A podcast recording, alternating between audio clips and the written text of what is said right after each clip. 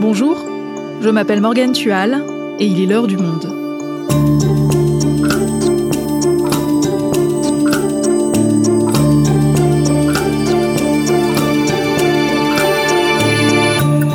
Aujourd'hui, qui est Burna Boy? Cet artiste nigérian est une star internationale. Il remplit des salles de concert dans le monde entier. Il fait des duos avec les rappeurs et chanteurs pop les plus en vue, sans pour autant être connu du grand public français. Dans ce podcast, on va vous raconter son parcours, mais aussi à travers lui toute une génération d'artistes nigérians en passe de conquérir le monde avec l'afrobeat. Explication avec Lucas Minicini, il est journaliste à M, le magazine du Monde, et il a rencontré Burna Boy. Burna Boy, la star de l'afrobeat à la conquête de la pop mondiale, un épisode produit par Cyrielle Bedu, réalisation Amandine Robillard.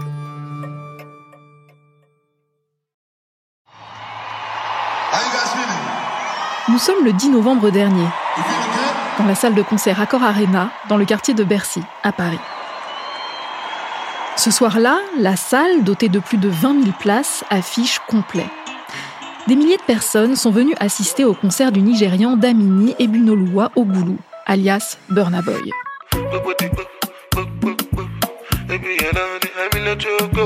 Un mois plus tard, ce même Burna Boy avait programmé une nouvelle date dans cette salle, quelques jours avant Noël. Le concert a finalement été annulé, cinquième vague oblige, mais ce n'est que partie remise. L'événement a été reporté au mois de mars. Cette fois encore, des milliers de fans plutôt jeunes viendront danser et entonner les chansons de cet artiste qui chante dans un mélange d'anglais et de yoruba, un dialecte nigérian. Alors qui est donc Burna Boy? Comment expliquer son succès? Et pourquoi la popularité de l'afrobeat, son courant musical, place-t-elle désormais le continent africain au centre de l'industrie musicale mondiale?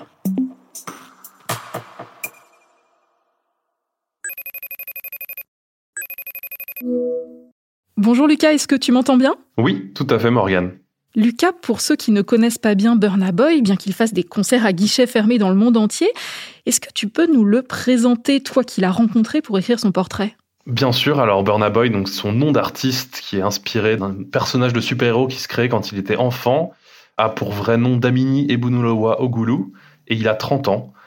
Alors oui, je l'ai rencontré euh, en novembre à Paris et l'interview, elle s'est passée le lendemain de son concert à Bercy. C'était dans un hôtel 5 étoiles, pas très loin des Champs-Élysées, où il était avec toute son équipe euh, et sa mère qui est sa manageuse, une attachée de presse, mais aussi euh, un garde du corps qui restait près de moi pendant toute la durée de l'entretien. Bah, il avait euh, ses bottes Balenciaga euh, posées sur la table. Euh, l'attaché de presse venait lui servir sa boisson pendant l'entretien. Et tout ça, il le justifie en disant qu'il est une rockstar.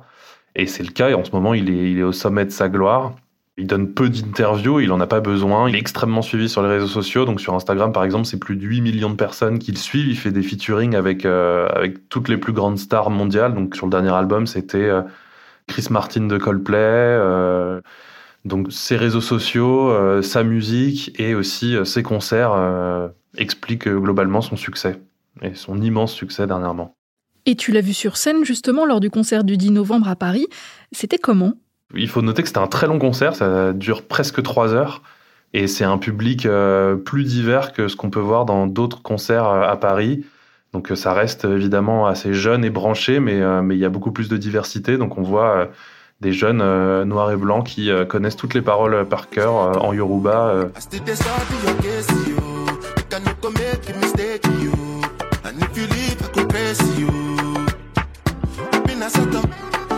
J'avais un accès, un badge all access comme ils appellent ça, donc pour pouvoir me balader à la fois dans la salle et, et dans les coulisses. Et il y avait pas mal de, de personnalités, donc c'est qu'on croisait par exemple Aurel San avec son producteur euh, Scred.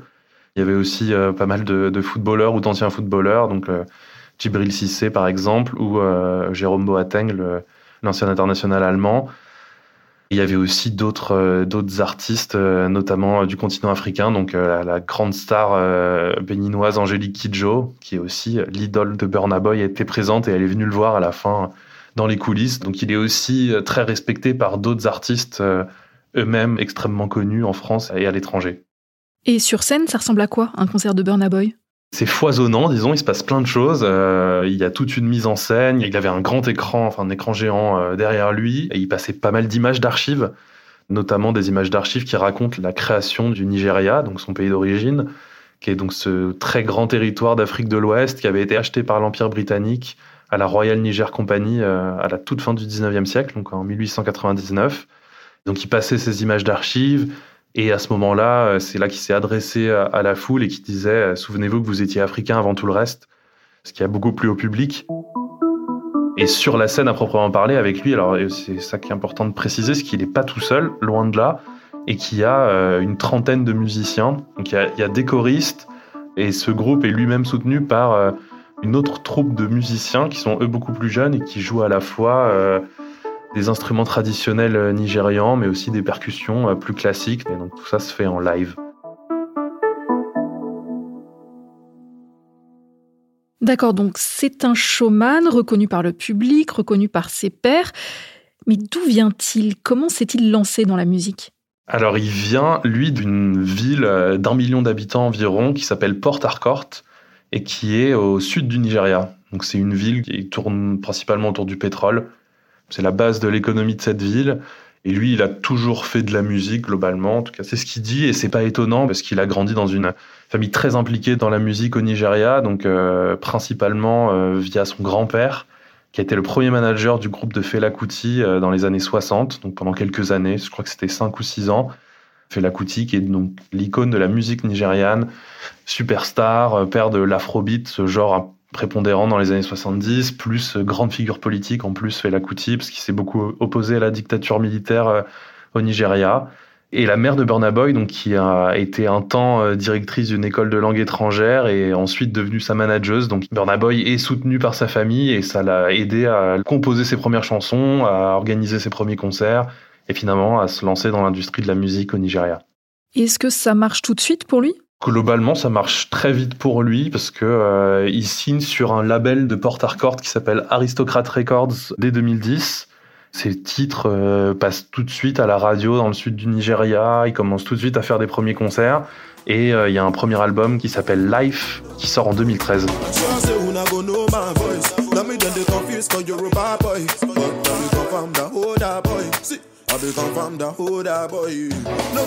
Une fois qu'il a percé à Lagos avec le premier album et à partir de ce moment-là, ça devient une superstar dans tout le pays. Il fait des tournées assez immenses. Et là, c'est tout de suite des concerts face à 10 000, 15 000 personnes, donc, euh, donc presque un Bercy qui fait 20 euh, 000 personnes. Il a atteint euh, très rapidement ce statut de superstar et ensuite, il a une sorte de, triptyque qui l'emmène vers le succès international parce que euh, il sort trois albums en trois ans, donc euh, Outside en 2018, African Giant en 2019 et Twice as Tall en 2020.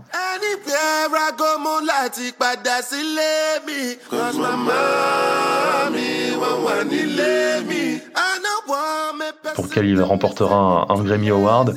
Donc cet enchaînement en fait fait de lui finalement une sorte de leader de toute une génération d'artistes nigérians qui a pris le contrôle de la pop musique. Alors, j'aimerais qu'on s'intéresse justement au style musical dont Burna Boy et cette jeune génération d'artistes nigérians se réclament. C'est donc l'afrobeat. Quelles sont les caractéristiques de ce courant musical? Alors l'afrobeat, et j'insiste un tout petit peu sur le S parce qu'il est important et il permet de dissocier l'afrobeat de, son ancêtre, l'afrobeat, donc sans S. On l'appelle aussi l'afrofusion, donc c'est ce que fait beaucoup Burna Boy, ou euh, l'afropop. Et euh, c'est une musique pop contemporaine qui vient d'Afrique de l'Ouest, donc principalement euh, Ghana et Nigeria, donc deux pays anglophones. Et c'est un mélange entre des styles musicaux traditionnels de ces pays et une musique contemporaine beaucoup plus occidentale, donc avec beaucoup de rap, beaucoup de RB, et aussi euh, de la soul, du funk, donc qui sont des genres un peu plus anciens, mais qui continuent de, de marquer euh, la musique moderne et d'être utilisés par des artistes partout dans le monde. Et quelle est l'origine de l'afrobeat S'il est né comment ce courant musical? Pour comprendre euh, d'où vient l'afrobeat, il faut revenir un tout petit peu dans le temps, et notamment au début du XXe siècle au Ghana, avec un genre musical qui s'appelle le high life, et donc qui était un genre très élitiste à ce moment-là, qui est devenu très populaire pendant la, Deuxième Guerre mondiale, où en fait euh, l'élite ghanéenne se retrouvait dans des clubs pour des soirées dansantes où euh, s'entremêlaient des sonorités traditionnelles ghanéennes et aussi euh, pas mal de jazz.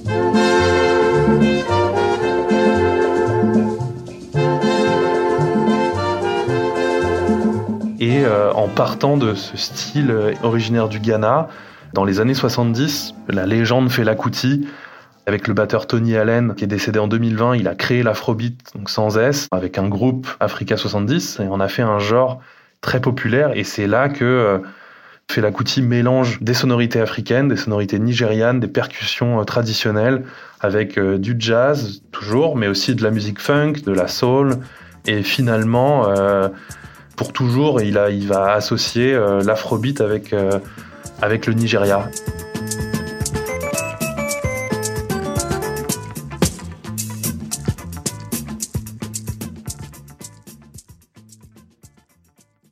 Et donc, comment on passe de l'afrobeat de Fela Kuti à l'afrobeat d'aujourd'hui? En fait, on reprend le même concept qui est d'entremêler des sonorités euh, très différentes, donc des sonorités euh, traditionnelles avec, euh, avec de la musique plus occidentale, sauf que depuis une vingtaine d'années, on n'entremêle plus les, sonorités nigérianes avec du jazz ou du funk, mais avec du rap ou du RB qui sont la musique qu'on entend à la radio, la musique qu'on trouve sur des plateformes de streaming.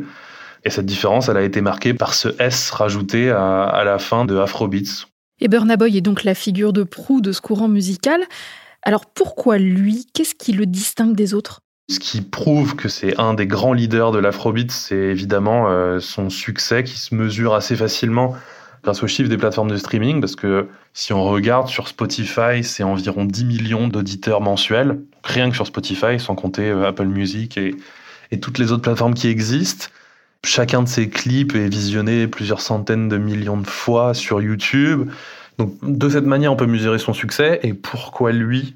Il y a des critiques euh, au Nigeria qui défendent l'idée que Burna Boy serait l'artiste nigérian le plus talentueux aujourd'hui. Donc après, ça peut se discuter. Mais ce qui est sûr, c'est que c'est un énorme bosseur. Comparé à d'autres artistes, il tourne beaucoup plus.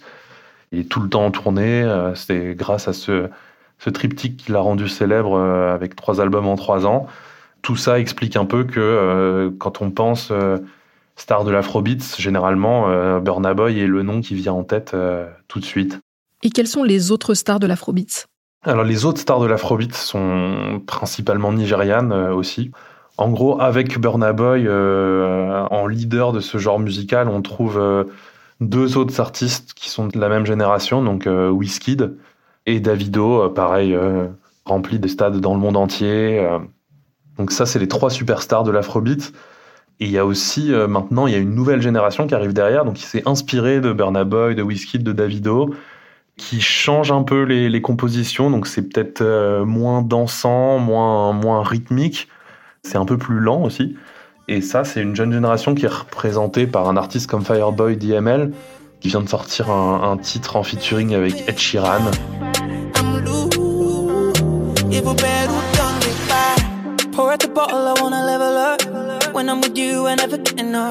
Donc voilà, c'est la nouvelle génération de, stars de l'Afrobeat qui arrive et qui a décidé de, de prendre le contrôle de la pop mondiale. Mais alors comment est-ce que toute cette jeune génération a-t-elle réussi à faire parler d'elle au point d'être désirée aujourd'hui par de grands artistes internationaux comme Ed Sheeran? Alors, ils ont à peu près tous suivi le, même parcours et il est assez intéressant. Et ce parcours, il passe presque toujours par euh, la ville de Londres en Angleterre. Et c'était déjà le cas euh, au XXe siècle, à l'époque du high life ghanéen. Donc les artistes venaient à Londres pour se faire connaître.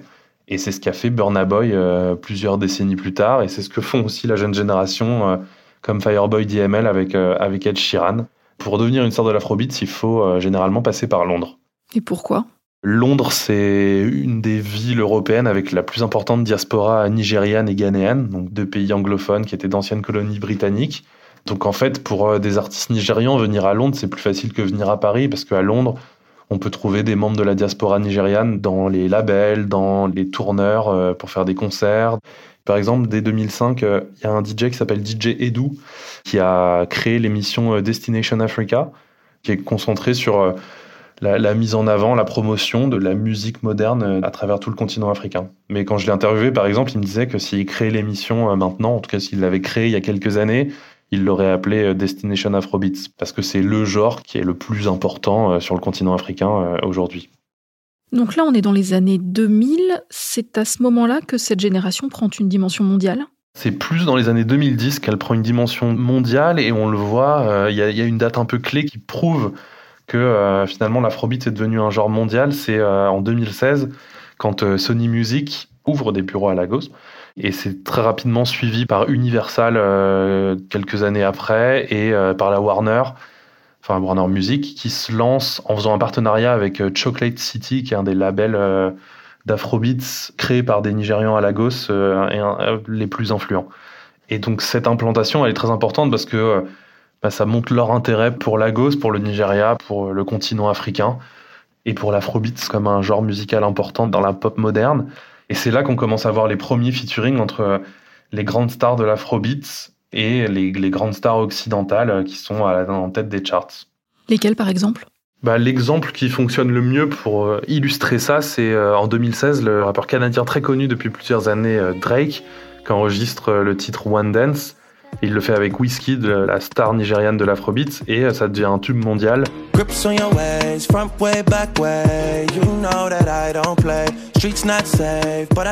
Cette tendance, elle, elle s'arrête plus à partir de ce moment-là, donc à partir de 2016, on retrouve ça de manière très très médiatisée, très importante. Euh, par exemple, en 2019, quand Beyoncé sort euh, l'album euh, The Gift Lion King, qui a été enregistré au Nigeria, avec des artistes afropop uniquement, dont Burna Boy par exemple.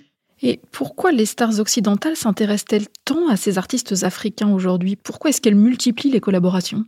Bah, il y a plusieurs raisons à ça. il y a une raison très basique sur le fait que bah, on l'a vu par exemple au concert de Burna Boy à Bercy, les artistes occidentaux euh, admirent aussi euh, leurs confrères euh, nigérians, africains et, les titres qui sont produits de manière plus terre à terre, c'est aussi une manière de s'ouvrir à un marché auquel ils n'avaient pas forcément accès avant, donc le marché de tout le continent africain. Il y avait toujours très peu de tournées d'artistes occidentaux dans les grands pays d'Afrique comme le Nigeria, en Afrique de l'Ouest ou en Afrique du Sud. Et faire un featuring avec une grande star de l'afrobeat, bah, ça permet de s'assurer un public sur place, de s'ouvrir des portes, d'avoir des nouvelles opportunités. Euh, voilà, ça ouvre toutes ces portes-là. Et comment expliquer le succès de cette musique auprès des jeunes occidentaux aujourd'hui? En fait, les productions culturelles du continent africain sont devenues cool, entre guillemets. C'est des productions culturelles que la jeunesse occidentale euh, découvre avec plaisir ou se réapproprie, et on l'a vu avec... Euh, ça peut être symbolisé par la, sortie du blockbuster donc américain, qui n'a pas été fait au Nigeria, mais qui a été fait avec euh, des acteurs afro-américains, des acteurs africains. Le blockbuster Black Panther, qui était marketé comme un, film euh, en lien avec le continent africain et en lien avec sa culture et qui a extrêmement bien marché. On l'a vu aussi en littérature avec euh, le succès mondial de Chimamanda Ngozi Adichie, qui a écrit Americana et et qui participe de cette même tendance à, euh, enfin, après, après des décennies de retard, euh, s'intéresser à, à, la production culturelle de, de pas mal de pays du continent africain. Donc Burna Boy et d'autres artistes d'afropop connaissent un grand succès en Occident pour toutes les raisons qu'on a évoquées, où ils remplissent des salles énormes. Est-ce qu'ils travaillent autant en Afrique? Est-ce qu'ils donnent aussi de nombreux concerts là-bas? Il tourne un petit peu moins là-bas. Après, ça dépend euh, les artistes, mais par exemple, Burna Boy, euh, la majorité de ses tournées se passent euh, en Europe, aux États-Unis, mais plus énormément au Nigeria. Donc là, par exemple, est retourné à Lagos pour les fêtes, donc où il vit maintenant, où il a sa maison, et il avait prévu un concert. finalement, j'ai vu qu'il en avait donné deux, un à Lagos et un à Abuja, donc la capitale, mais il mise globalement tout sur l'Occident. Et d'ailleurs, Burna Boy, en interview, il l'explique en disant que bah, il a fait son temps un peu de tournée monstre à travers le Nigeria et qu'il aurait l'impression de faire un pas en arrière si euh, en refaisant ça et que la suite logique c'était des tournées de plus en plus, euh, plus en plus ambitieuses et de plus en plus euh, grandiloquentes à travers, à travers l'Europe et les États-Unis. Merci Lucas. Merci Morgane.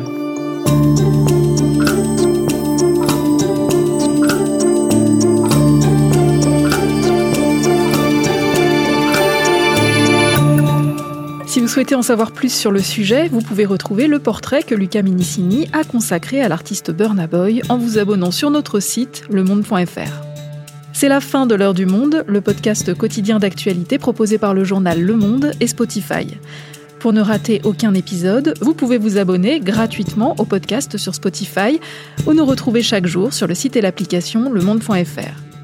Si vous avez des remarques, des suggestions ou des critiques, n'hésitez pas à nous envoyer un email l'heure du monde. L'heure du monde est publiée tous les matins du lundi au vendredi. On se retrouve donc très vite. À bientôt.